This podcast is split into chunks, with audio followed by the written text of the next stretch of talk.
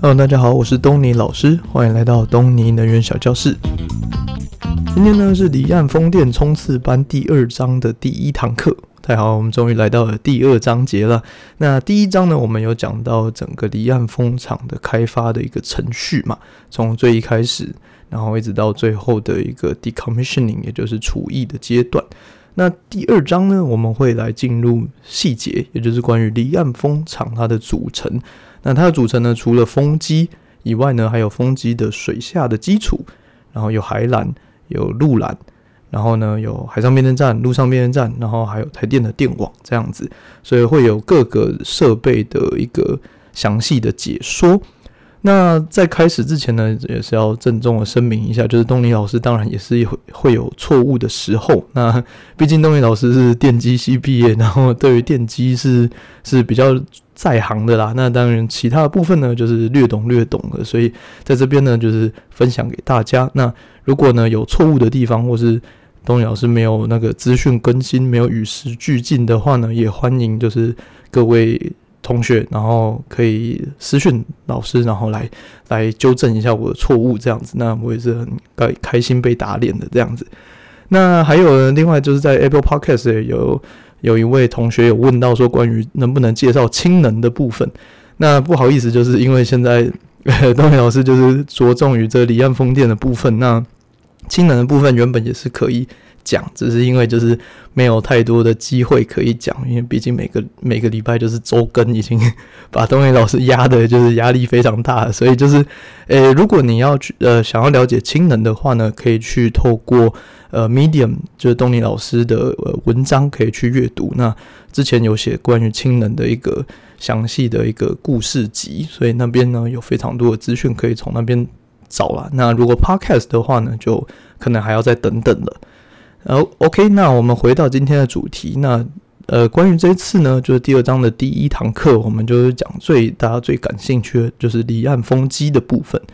那风机这个本体啊，我们上次在诶闲呃闲聊特辑第五集，也就是荷兰的那一集里面有提到说，就是风机在人类使用风机其实很早很早就已经开始了。那在第呃，例如说十三世纪的时候，就是在工业革命之前呢，其实人类就大量的使用这个风力来取代这个人力的部分，然后呢，一直演进到现代才开始出现了这种呃白色的三片叶子的这种这种风机，现代化的风机。那古代呢，就是像之前东尼老师有 po 到那个荷兰的那个照片嘛，就是呃以前的这种风机，它它就是四片的叶片，然后它是一个用石头堆起来的，然后它的叶片是用木头去编的，然后上面绑了一个帆布，然后让它去旋转这样子。那以古代是四片，那为什么现在都是用三片风呃叶片呢？这个其实是有道理的，就是。诶、以前东尼老师啊，人在美国读书的时候，在 Arizona State，在亚利桑那州，那没事的时候呢，会开车开去 LA 加州那边玩。那在路途中间呢，有一个呃地方地名叫做 Palm Street，Palm Spring，呃，棕榈泉的一个地方。那它的左右两边呢，就是有非常高的一个山山丘啊，就是它有点类似那个高高公路开在这个峡谷里面。那这个山上呢，布满了数千只的风机，真的是数千只，非常非常壮观。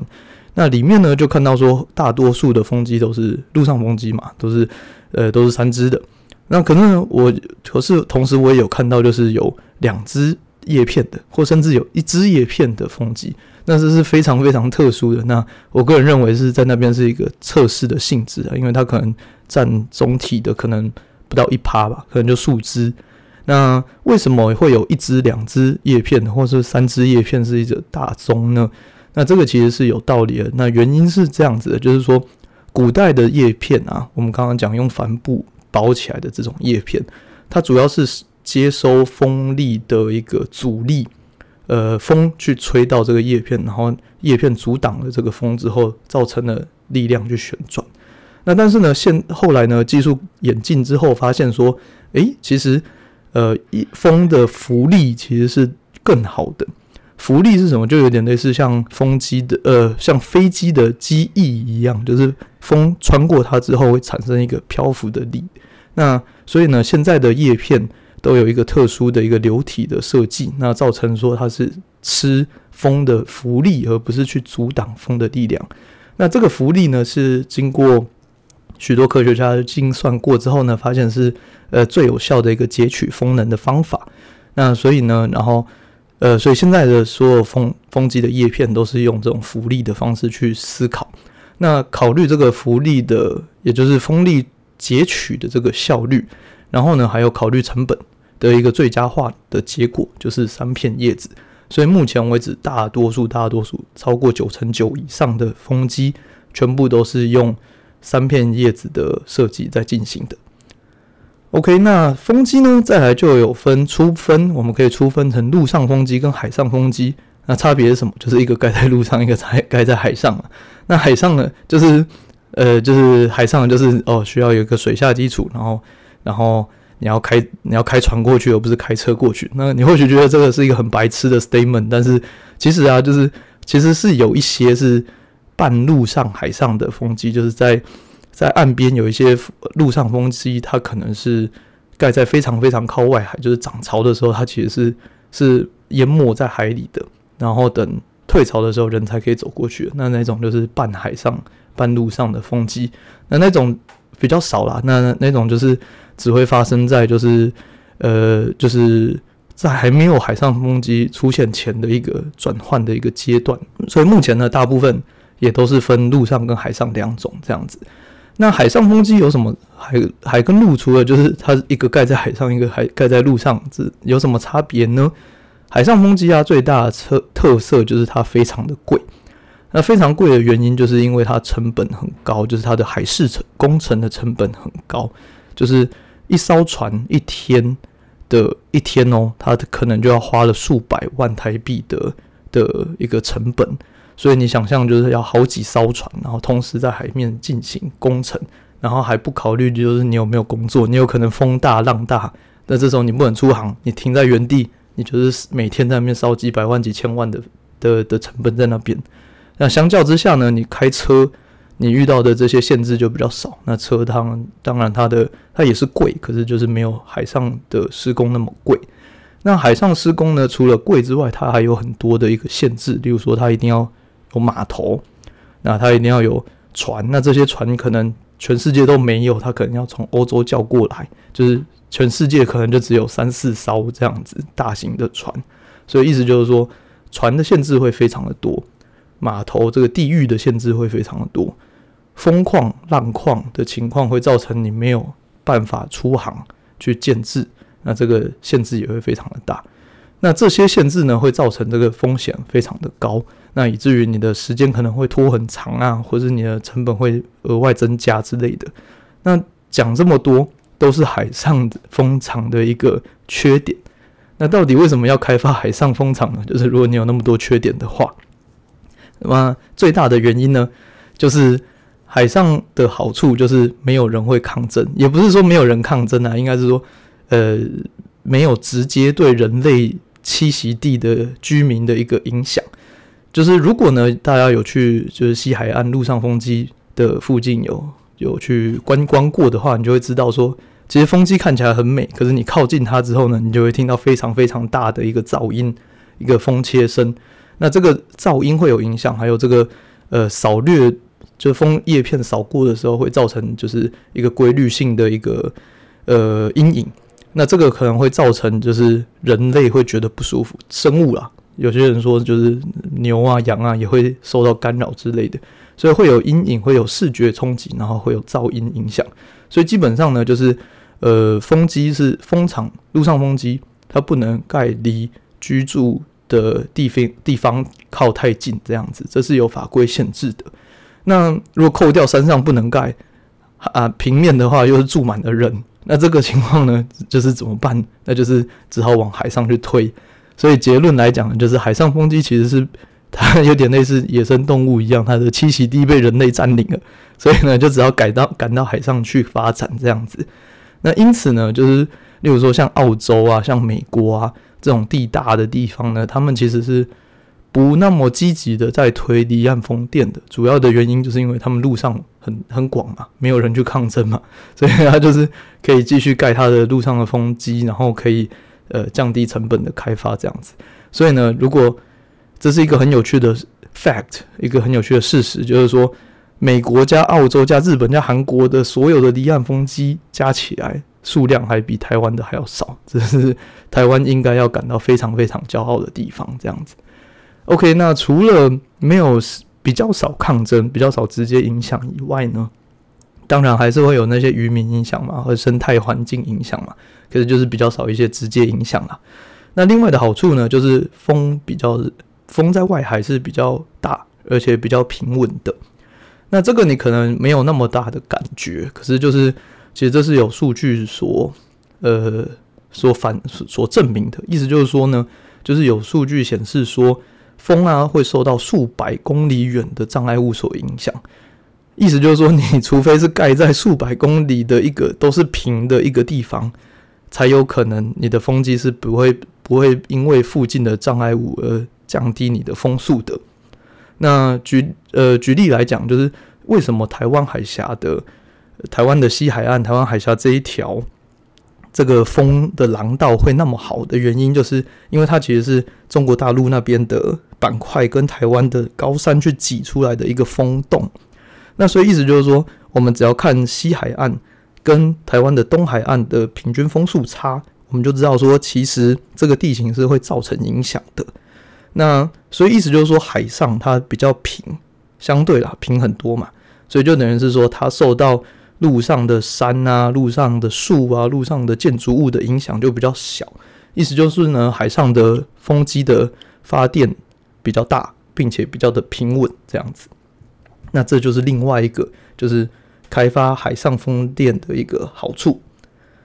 OK，那如既然呢，海上风电没有受到人类影响呢，呃，应该说不会对人类造成直接的影响的话呢，那当然就是盖得越大越好嘛，因为越大你的成本越低嘛，就是你只要出去的趟数越少啊，然后你维修的成本也越低嘛，你海缆也越少，所以呢。离岸风机的 size，就是它从最一开始，我们在诶、我们在一零八集的时候有厨艺那一集有提到说，就是最早最早的离岸风电，呃，Vindeby 那个丹麦的风场嘛，它一只风机是零点四五 megawatt 的发电容量。要注意哦，就是发电机，我们都是讲发电的容量，就是指发发电的能力，而不是它发了多少电，因为你。你不知道它是运转五年、十年，还是十天，还是五五分钟嘛？所以你不知道它总电总发电量是多少。所以我们是讲它的发电的能力，所以大家叫做发电容量。那举例来讲，就是像二零一七年，我们全台湾最早的海洋风场的最早的风机，一只是四 mega 瓦。那二零二二年呢？现在二零二二、二零二三，那现在最夯的、最呃。技术最成熟的风机呢，是用八 mega 瓦的风机，意思就是说，在五年内呢，double 了这个量。那二零二五目前预估的风机呢，都是用十四 mega 瓦，意思就是它三年内成长了一百七十五帕。那换句话说呢，就是你原本一个风场原本大概要原本要盖一百只风机，那因为随着你选用了更大型的风场呃风机机型。造成说，你这个三年前你规划要一百只，三年后你其实只要五十七只，你就可以达到一样的效果。那接刚刚讲的就是，你越少风机，你的成本应该是会越低的，因为你的水下基础，因为你的海缆，因为你的船，因为你的时间，所以这些原因造成说风机越来越大的一个趋势。OK，那。现在来细讲一下风机它本体好了。风机呢，它的定义就是从我们可以看到那个海平面，就是呃，不论它水下基础是哪一种，反正黄黄的那个东西呢，就是它的一个呃分界点，就是黄黄的这个平台以下，包含那个黄黄的平台，它就是水下基础。全世界的都一样，就是它一定都是黄的。那它是黄的原因呢，就是怕被那那个船只啊在起雾的时候看不到，然后就会就会往它的水下基础去撞，所以它必须要是一个非常显眼的一个颜颜色这样子，所以全世界的水下基础都是黄色的。那黄色的往上，那就是白色的这个风机。那风机呢，就是呃，就是白 OK 白色的。为什么是白色？主要呢，主有几个原因呢、啊？但是最主要原因是飞行安全，就是飞机因为它很高嘛，它几百公尺高，那飞机有可能会撞到，所以呢，飞一律风呃风机的目前为止呢，八成九成以上的风机几乎都是。百分之百纯白的，有一些研究有指出说，叶片某一支叶片用不同的颜色，可以去增呃增加那个减少减少打到候鸟的一个可能性。那但是呢，目前为止，应该超过九成以上的风机都是全白的一个设计这样子。OK，那风机呢，它最下面啊就是它的塔架，那。也可以叫塔筒，那它就是一根锥形的柱子，非常非常高的一个柱子，这样子，你可以想象就是电电风扇的这个这个这根柱子这样子。那它很高，然后它也非常的大，它的直径啊，在最下面的地方大概是，呃，一有用一个八 mega 瓦的风机来讲的话，它的直径大概是七公尺左右。直径七公尺是什么样的概念？就是它换算坪数呢，大概是十三 坪左右。那十三坪就是大概是东尼老师的房间的三倍、四倍大吧。对，就是它其实是一个非常非常巨大的一个空间哦，不要小看这个这个数字。所以十三坪在台北市大概要卖什么一千五百万吧？对，就是它是一个非常非常大的空间。那这个空间呢，它它所以它除了很粗很。巨大以外呢，它是一个锥形的设计，所以意思就是它最下端它是比较粗的。那为了避免头重脚轻嘛，所以下面会是比较粗的，上面会是一个比较细的状态。那比较细呢，那它总高度呢大概是两百公尺高左右。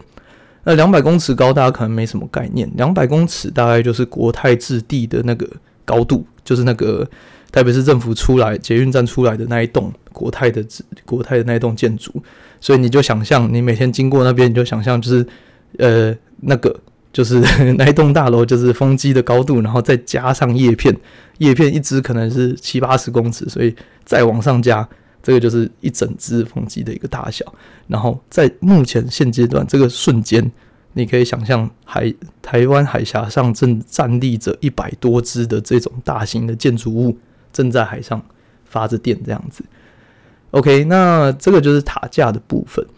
那再往上呢，就是机舱。那机舱呢，就是你想象，就是电风扇那个会旋转的那个东西，那个就叫做机舱。那机舱呢，我们刚刚有讲到，就是头重脚轻嘛。那它多重呢？它是它大概有四百吨重左右。那四百吨呢，就包含了后面的这个仓房。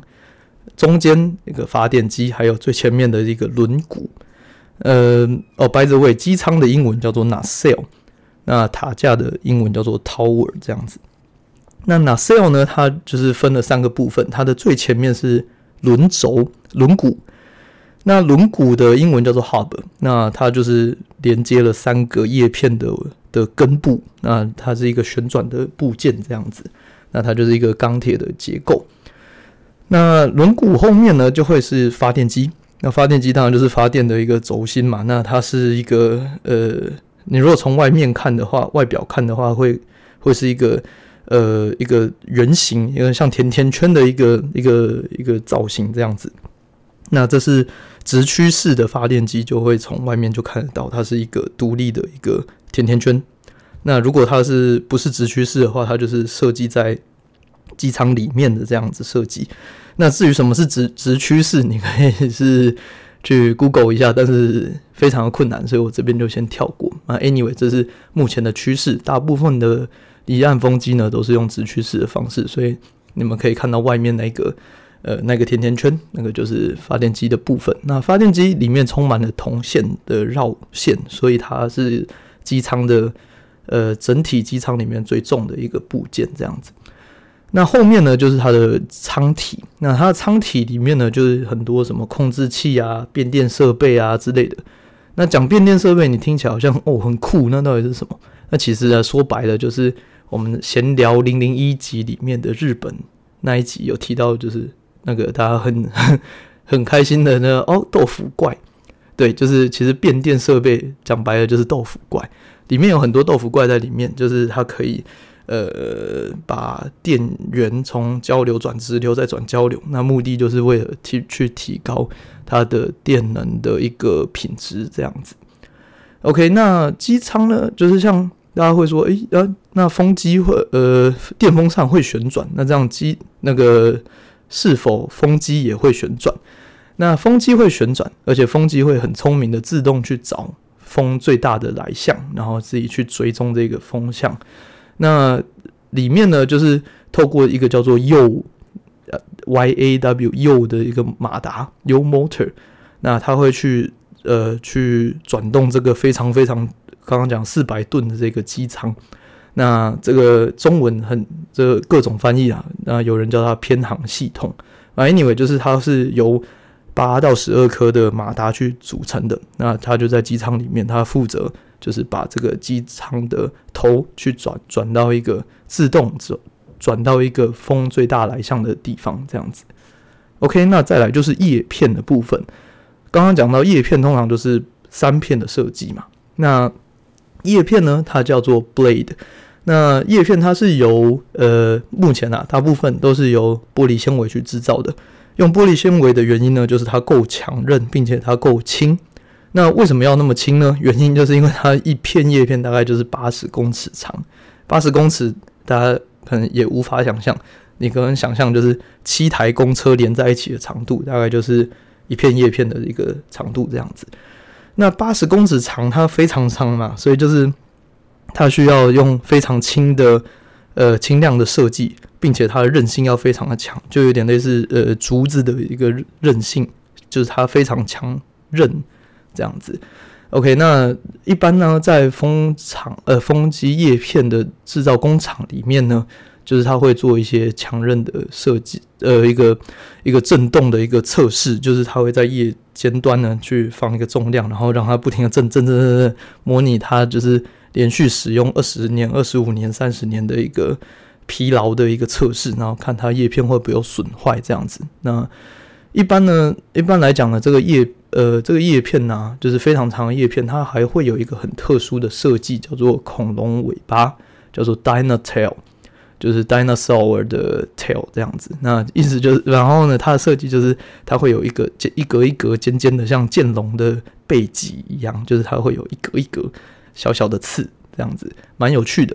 那它用意是什么呢？那个这些刺啊，就是为了要扰流。主要的原因是这样啊，就是因为叶片很长，非常非常长，所以等于是说，它叶片的根部跟叶片的尾端，它两者之间的呃气压会有差别。那它会造这个气压差会造成叶片中间会产生一个扰流的状况。所以呢，就是呃，所以它为了要减少这个风压，它会去在中间有一整排的一个。呃，恐龙刺，然后就是可以去减少这个风的扰流的状况。那可以想象成，就是它跟呃鸟类的羽毛的用意其实是差不多的这样子。那减少扰流，同时就可以增加它的减少它的震荡，跟减少它的噪音，还有增加它的寿命。OK，那叶片呢？它还有一个很有趣的一个状态，就是它会有一个叫做 pitch 的功能，也就是变讲的功能。那变讲是什么呢？就是我们刚刚最早最早有提到，就是风机啊叶片，它是透过升力去去旋转的。那风机叶片去的角度，可以透过这个 pitch，也就是变讲的马达去旋转它的叶片角度，然后让它截取最大量或是最小量的截取这个风。那一般呢，需要发电的时候，你就会去把它转到一个嗯最大化截取风力最大化的一个角度。那如果呢，有可能是你想要停机，或者你想要，或是风太大了，你必须得停机，为了安全起见。那在这个情况呢，就是